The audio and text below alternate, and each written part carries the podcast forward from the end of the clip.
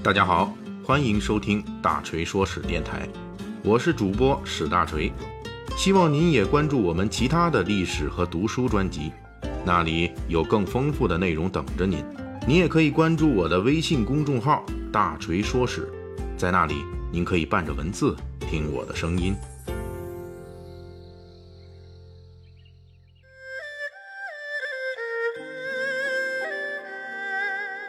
今天是正月十五元宵佳节，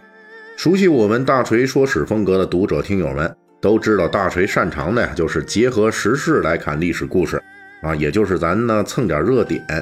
为了应这个景儿呢，大锤就来讲述一番梁山好汉与元宵佳节相爱相杀的故事。《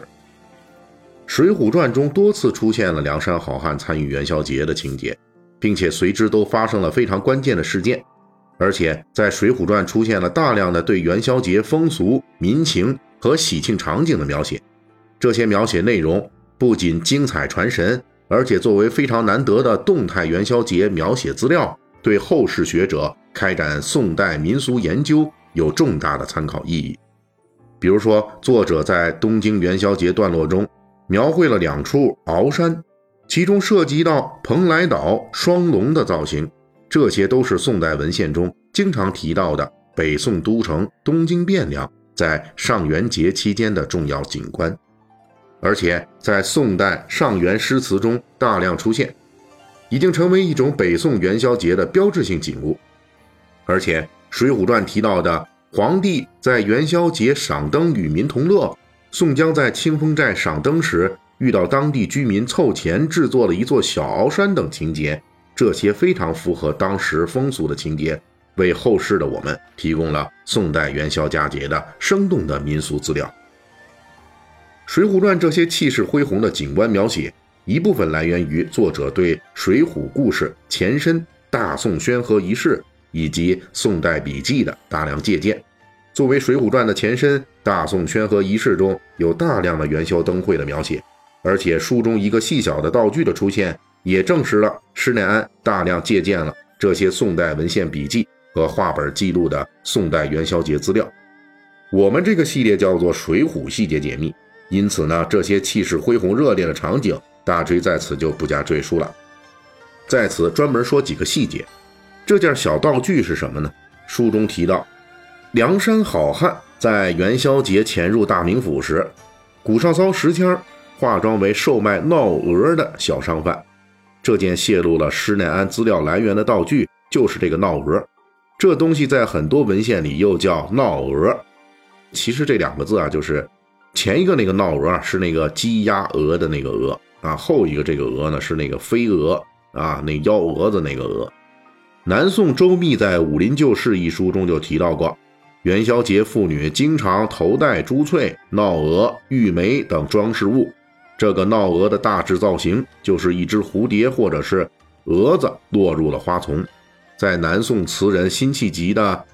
不朽名篇·青玉案·元夕》一词中，脍炙人口的“众里寻他千百度，蓦然回首，那人却在灯火阑珊处”，这前面的一句就出现了这样一句话：“蛾儿月柳黄金缕”，这描写的就是女性佩戴闹蛾的情景。而在大宋宣和仪式中，大量使用了闹蛾，因此也能看出来，《水浒传》用闹蛾而不用闹蛾，也是受了大宋宣和仪式的影响。书中描写宋江的清风寨镇上观赏元宵灯，遇到了一伙舞抱老的，并且被这些人的搞笑舞蹈弄得哈哈大笑。这种抱老舞是宋元时期非常流行的一种滑稽戏，并且与傀儡戏密切相关。抱老这俩字怎么写啊？鲍鱼的鲍，老头的老。这值得一提的是，《水浒传》还非常忠实于宋代的元宵节风俗，比如关于元宵节的各种灯的描写，《水浒传》出现了牡丹花灯、金莲灯、玉梅灯、荷花灯、芙蓉灯等等各类花灯的描写。花灯是宋代元宵节比较普遍的风俗，而到了明代之后，开始大量出现各类动物的灯。对于生活于元末明初的施耐庵来说，能够不让明代的动物灯出来穿越，足见其写作之前对宋代元宵节风俗下了极大的功夫。而且，《水浒传》在描写元宵花灯时，还真的出现过一种动物灯，这就是鸳鸯灯。这盏灯出现在宋江、燕青等人乔装进入东京汴梁城，在元宵期间夜访名妓李师师家。在这里，可能有读者、听友、朋友就要问了：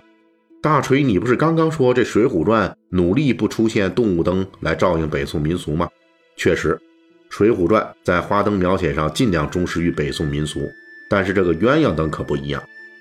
它在这里出现是非常非常恰当的，因为这个鸳鸯灯在宋元时期是一种代表性的道具，代表什么呢？男女恋爱。宋代就出现过《鸳鸯灯记》等作品。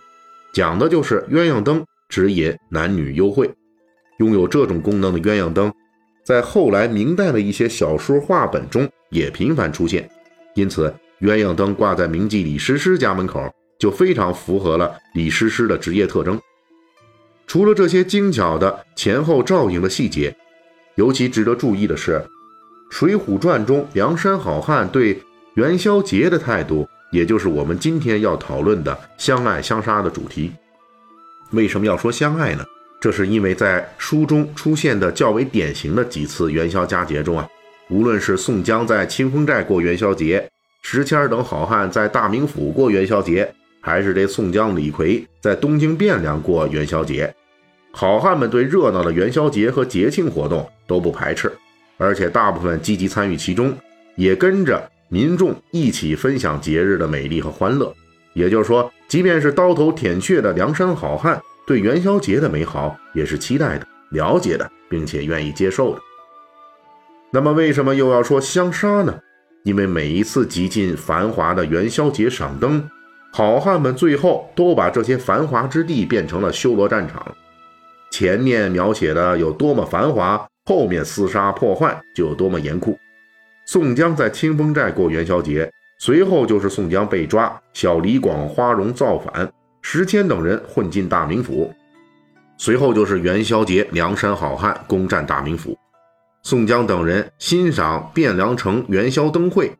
随后就是黑旋风李逵为首，众好汉元夜闹东京。值得注意的是，在《水浒传》中，好汉们在元宵节的这些杀戮啊也好，大闹也罢。全都是有理由的，甚至是被迫的理由。宋江是在元宵夜的清风寨蒙冤，元宵夜战大名府是为救援玉麒麟卢俊义，而众好汉元夜闹东京，则是因为李逵无意中暴露了身份。也就是说，《水浒传》描写的好汉们与元宵节相爱相杀，都是基于被迫和无奈。在元宵节的繁华与硝烟中，一群欢乐过节的梁山好汉却被迫举起了手中的刀枪。在这种充满戏剧化的情节发展过程中，小说《水浒传》逼上梁山的主题已经呼之欲出了。好了，今天我们就讲到这儿，祝各位呢元宵佳节快乐，家里团团圆圆。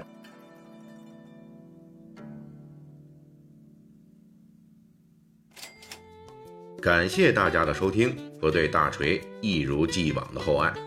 如果您手头富裕呢，可以给我打个赏。咱一亿不嫌多，十万不嫌少，好让大锤早日实现人生的小目标。